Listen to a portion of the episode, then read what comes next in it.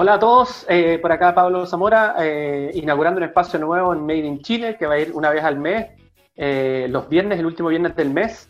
Bueno, esta es una invitación para que conversemos un poco sobre la cadena de cómo se genera la innovación y el emprendimiento, tratando de no olvidar en ninguna parte de la cadena, vamos a tratar de, de entender y hablar y dialogar con gente que genera el conocimiento, gente que transfiere el conocimiento, gente que invierte el conocimiento, eh, actores del ecosistema y vamos a tratar de tener una, una conversación súper llana y muy honesta con gente que bajo mi perspectiva son protagonistas, algunos de ellos protagonistas que no tienen tanta visibilidad, pero que son gente extremadamente talentosa eh, y que vamos a tener la dicha de compartir con ellos eh, en estos capítulos de Made in Chile. Así que la invitación es a escuchar dos canciones, una entrevista, una canción elegida por mí de forma muy autoritaria y una segunda entrevista escogida por el, por el entrevistado para poder dialogar y conversar y entender cómo funciona el mundo de la innovación y el emprendimiento tecnológico a partir del conocimiento científico. Hola, hola, ¿qué tal? Eh, bueno, estamos de vuelta en el programa Made in Chile, este capítulo conducido por, por, por, mí, por Pablo, no por Marinka.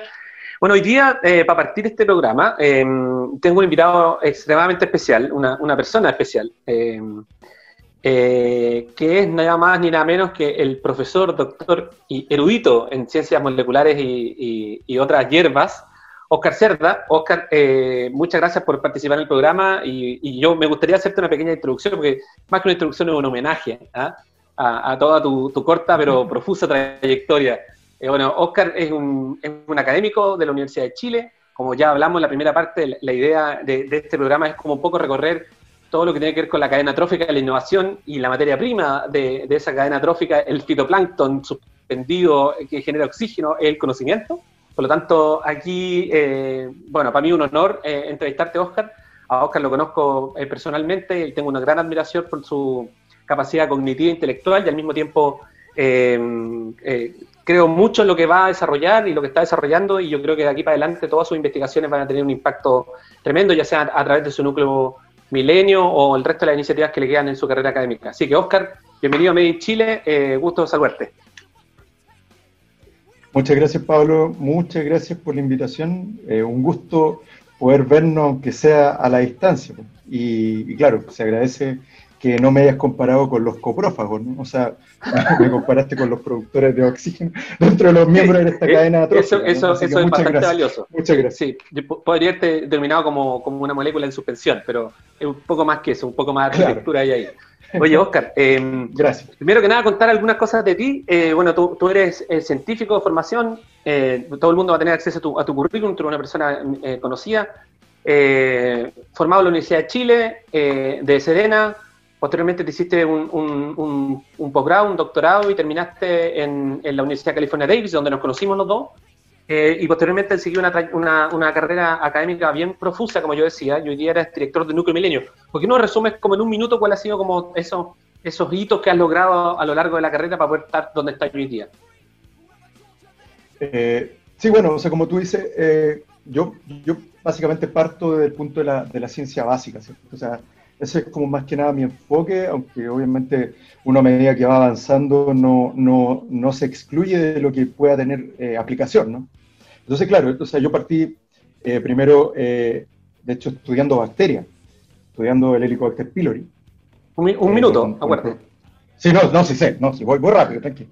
Y después, bueno, a, partir de toda esta, de esta andanza, ¿cierto? me empecé a interesar en los procesos eh, fisiológicos, digamos, de, los organismos y llegué al, campo de los canales iónicos. Y ahí conocí un montón de gente bien interesante. Ahí obviamente fui al postdoctorado con Jim Trimmer y, y como te decía, eh, ahí conocí un montón de gente que finalmente de todas estas amistades e interacciones que, que están financiadas por otras iniciativas, llegamos a cristalizar en este proyecto que ha sido súper eh, enriquecedor, ¿cierto? ha sido bastante grato de guiarlo, que es el, núcleo milenio de enfermedades eh, asociadas a canales iónicos, ¿no? el, el MINICAT. Y acabamos de terminar los primeros tres años, ¿sí? No, no, dale, dale, dale. Y, sí, y en lo que estamos enfocados básicamente en estudiar eh, procesos de, de, regulación de canales iónicos que están asociados a enfermedades humanas, ¿no? Y, y a partir de eso, lo que hemos eh, usado herramientas que son, son bastante diversas, que van desde la proteómica hasta la biofísica clásica, ¿cierto? Hemos identificado algunas mutaciones, estamos evaluando eh, algunas, algunos péptidos, algunos eh, potenciales fármacos, ¿cierto? Para tratamiento de algunas enfermedades que van como que van desde el dolor neuropático hasta algunas que podrían tener aplicaciones al cáncer e incluso eh, incontinencia urinaria, por ejemplo. Entonces, el, minuto, de Urano.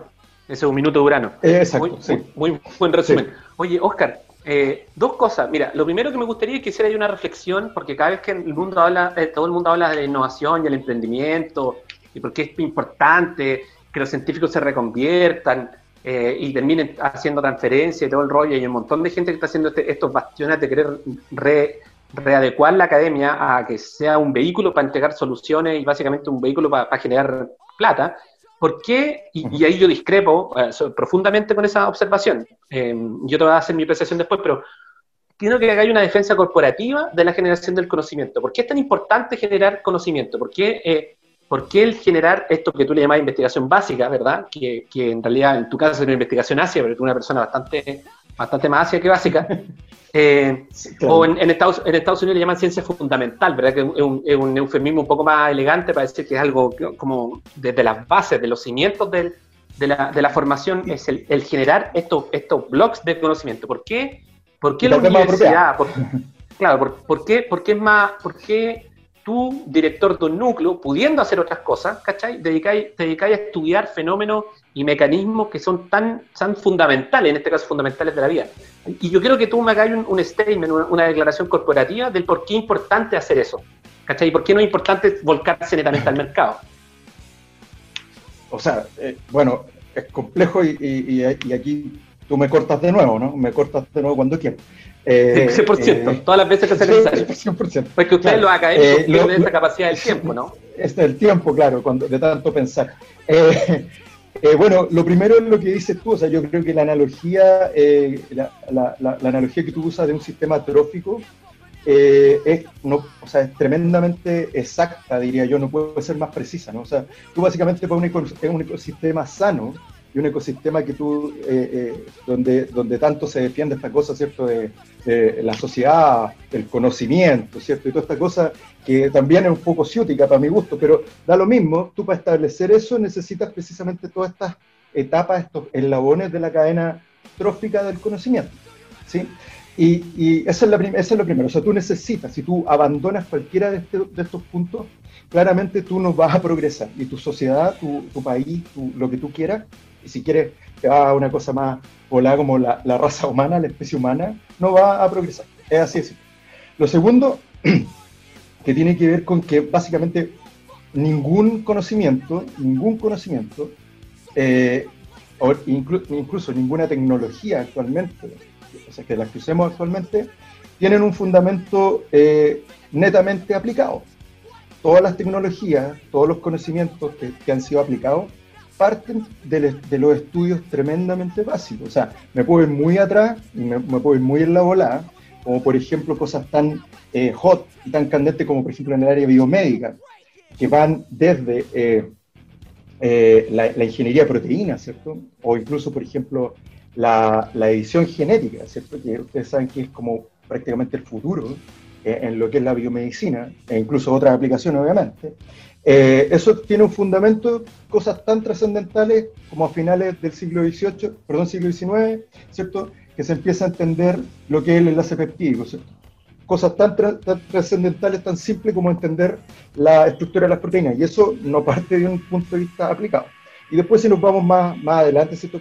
empezamos a avanzar, o sea, cosas como el Internet, el hecho de que nosotros estemos conversando, ¿cierto? Eso no parte de, de, un, de un, sistema pensado, ¿cierto? En una cosa, tan masiva, con todos los usos que todos sabemos, incluyendo esta conversación, ¿no? Eh, parte en una cosa que es más bien desde el punto de vista incluso académico, extendido obviamente a algunas instituciones eh, gringas. Y financiado en ese eh, caso por, por, DARPA, el Departamento de Defensa de Estados Unidos, ni más ni menos, con aplicaciones militares. Por, por, cierto, por cierto, y ahí tiene otra que después, o sea, para allá va la cosa, ¿no? para allá partió la cosa. Pero a lo que voy es que eh, principalmente es que tú necesitas eh, eh, conversar.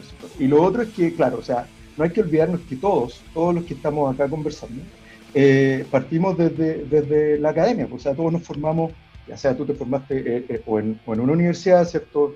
o quien se formó incluso en, algún instituto, lo que sea, ¿cierto? Partiste de una lógica que es academicista, una, lógica de la academia, ¿cierto? Y ese es el fundamento de la universidad, la universidad es formar. De ahí... Eh, ¿Tú crees, a, paréntesis, Oscar, a paréntesis, ¿tú crees que es posible generar conocimiento sin pasar por este training académico? ¿Qué tanta validez le hay tú a, estos, a estos inventores, gente que outliers, no, vamos a hablar de los droppers, ¿cachai? De gente que claudica y que, trata de, hacerse millonario sin conocimiento, sino, sino desde la intuición. ¿Tú crees que es posible generar, una pregunta casi filosófica, pero ¿tú crees que es posible generar impacto y conocimiento fuera del training académico? Por cierto, o sea, eso no, no hay que olvidar, o sea, de partida el, el, ser humano no partió, siendo, no partió con una universidad, ¿no? Y, y todas las observaciones originales y las aplicaciones eh, probablemente nuestros ancestros que aprendieron a quemar carne para comérsela eh, no, no, eran precisamente doctores en ciencias. Entonces, eh, o, la, humanidad no hubiera progresado nada probablemente. No hubiera, no hubiera, probablemente hubiéramos quedado estancados y estaríamos hablando. Pero que, yo siempre digo que si hubiera dependido de mí, si hubiera dependido de mí, probablemente no habría ni rueda, no habría ningún avance tecnológico. Solamente una, una, descripción más acabada de lo que había, ¿verdad? Oscar, pregunta, ¿por, qué, ¿por qué tú ¿por qué tú crees, o, dame tu leitmotiv del por qué tú haces lo que haces hoy día? ¿Por qué te dedicaste a esto? Pero ah, tírame un par de eslogan. ¿Por, qué estás haciendo lo que estás haciendo? ¿Por qué tú no estás haciendo otra cosa? Chuta, es que lo más simple de lo que te puedo decir es lo que me gusta, pues, lo que me mueve. Pues. O sea, si, para dormir poco eh, y, para pasar hambre, como tú sabes, en otra época, eh, te tiene que gustar mucho esto. Pues, o sea, trasnochar, oh, ser sacrificio, me gusta. También puede ser, pero eh, eh, estoy diagnosticado y no, fíjate. No. ya, qué bueno. Eh, no, Oye, Oscar, no. tú, tú siendo, siendo una, un, académico, ¿verdad? Que tiene una, un, laboratorio y gente, ¿te consideras feliz? ¿Eres una persona feliz? Sí, claro que sí, pues. Claro que sí. ¿Y, tú crees que, que las actividades que, hace, que estás haciendo en el día a día te ayudan a esa felicidad o, o tú crees que la vas a encontrar en otra parte también? Eh, o sea, por lo menos hasta, hasta, el punto donde estoy ahora, eh, estoy súper bien. O sea, me, siento yo sé que estoy bien. Y creo que, sí, no, yo sé que estoy bien. Eh, claro, entonces la cosa, yo creo que, no, me, me, entretiene mucho lo que estoy haciendo. Y, y, ojo, o sea, ya que tú me preguntabas recién de la academia, hay un, hay un factor que es re importante. O sea, yo sé, yo sé que las relaciones mentor-alumno, ¿cierto? Mentor-discípulo se dan en, distintos contextos, incluso en los oficios. Y eso es bastante enriquecedor, eh, yo diría, y es, una de las cosas más enriquecedoras eh, en la academia. Yo creo que es difícil de explicar eh, cuando tú, por ejemplo, escuchas, primero parte escuchando a alguien que, poco menos que no sabe explicar un tema o, o, que es muy inexperto, hasta flojo a veces, o floja, y, tú lo empiezas a, machacar, ¿cierto? Lo empiezas como a, esculpir y después lo ves cuando te presento, cuando termina un trabajo, presento un paper o, o defiende su tesis, ¿cierto? Es, es orgullo, o sea, la verdad, y eso la verdad llena bastante, llena bastante. Bueno, lamentablemente hay gente que se queda sin amigos en el proceso y engorda 50 kilos para poder terminar de esculpir esa, esa, esa obra de arte. Los costos transaccionales del, del, rigor académico puede pasar la cuenta. Yo terminé en el neuropsiquiatra. Sí, por eh, y no, es un motivo. Por, eso, eso, eso puede pasar. No, por Oye, Oscar, Oscar si habláramos un poco ahora, tú, ¿no sé, en, en, este, en esta generación del conocimiento, donde tú te sitúas y, en este núcleo milenio ustedes logran orquestar básicamente un, un, grupo de investigadores de diferentes universidades que lo que tienen que, tienen que hacer es em, entender ciertos mecanismos propios de estas proteínas, que son proteínas específicas de las membranas, ¿verdad? Que son los canales iónicos. Entonces, y tú al inicio, en tu intro, tú me hacías una, una, unas derivadas. ¿Dónde están? Eh, contémosle un poco a la gente del por qué es tan importante estudiar esto, por qué se financia, porque hay mucha gente que no es de, las disciplinas biológicas que podría pensar, bueno, ¿a qué le interesa al Estado de Chile estar invirtiendo en una manga de, de, curiosos que lo que quieren hacer es gastar la plata del fisco en resolver sus propias inquietudes? ¿Dónde está, dónde está la magia del canal iónico y por qué, por qué tú crees que es importante estudiarlo? Eh, danos, danos, véndonos el canal iónico, los TRP. claro, claro. Eh, bueno, primero que eh, gracias por, por, llamarnos curiosos. O sea, muchas muchas otras personas vienen y dicen zángano, básicamente. O sea, básicamente. Eh, pero, pero claro, o sea, o sea, no, es que es verdad. Eh, pero, la curiosidad es lo más importante del mundo. exacto, por cierto. Entonces, bueno, básicamente los canales iónicos son proteínas de membrana, como tú bien dijiste, son básicamente suertes de pasos, túneles, que están en la membrana y que nos permiten en el fondo el movimiento, como dice su nombre, de iones. Y estos iones están eh, involucrados en distintos procesos que tienen que ver con, con, la excitabilidad eléctrica. Nosotros somos seres eléctricos, nosotros estamos hablando ahora gracias a estas conducciones que son las sinapsis. Estas pulsiones, pulsiones eléctricas. Eso mismo, ya, claro. Entonces, bueno, pero obviamente esto es la, la, fenomenología clásica, ¿cierto? Eh, eh, corazón, eh, órgano excitable, cerebro, ¿cierto? Pero obviamente están en todos lados. O sea, por ejemplo, tú para absorber glucosa necesitas mantener el potencial electroquímico, o sea, en el fondo, cómo se mueve el sodio. Entonces, si, si yo no, no mantengo eso, yo no... no si tú ganas o pierdes actividad de estas proteínas, ¿cierto? Y ahí es donde viene el problema, y ahí es donde vienen una gran variedad de, enfermedades tales como, por ejemplo, patologías, ¿cierto? O sea, la epilepsia, eh, neuropatías diversas como la ataxia, ¿cierto? Eh, cardiopatías como la arritmia, e incluso diversos tipos de cáncer, eh, entonces, eso es lo que, lo que nos mueve en el fondo, tratar de, identificar la regulación o, o, por lo menos mecanismos que nos parecen novedosos que no han sido explorados como potenciales blancos terapéuticos. Y eh, la verdad en un par vamos bastante bien, o sea, eso sí tengo que decir, tengo que decir. O sea, ya, ya estamos en etapa ya de, de por lo menos empezar a probar pseudofármacos, por lo menos en modelos animales. Oscar, eh, última pregunta, muy, muy interesante la conversación, obviamente se nos hizo corto. Em, no sé si Oscar está por ahí porque lo perdí de vista.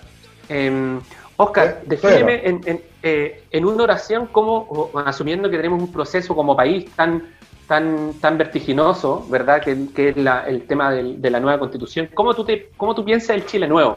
Este, este lo, que, lo que a mí me gusta llamar la refundación de Chile. Quizás no estáis de acuerdo con el concepto, pero al caso no, no importa. lo que importa es que tú definas esa. Defíneme cómo tú visualizáis, ojalá en una oración, el Chile nuevo. ¿Cómo te gustaría que fuera? Oh, participativo, pues, o sea, eso es lo primero, ¿no? Y, obviamente que estemos pensando eh, eh, en, en, precisamente hacer parte la, la, filosofía del conocimiento en todo el espectro, como tú bien partiste diciendo, eh, que sea parte de esta sociedad. Es importante que la sociedad se eduque. Y solamente para terminar, a mí me fascina, me encanta cuando la gente eh, te empieza como a interpelar, o sea, en el fondo te viene y te dice, oiga, ¿qué está haciendo con mi impuesto? Y eso es una cosa que es re importante y que se ha instaurado gracias precisamente a los programas de difusión eh, de, distintas índoles, ¿no? Entonces, yo, yo eso es lo que me soñaría, una, eh, incluir en el fondo la filosofía del conocimiento en todos los aspectos. Eso. Perfecto. Despedimos a Oscar, ser humano, serenense, científico y por lo que vimos hoy día, buen comunicador. Gracias, Oscar. Saludo a Canalito, en la mascota junto a Canalito y contra Lorito deben ser dos íconos de la cultura pop de Chile en 50 años más. Muchas gracias. Abrazo. Ojalá. Gracias, que estén bien. Chao. Chao, chao.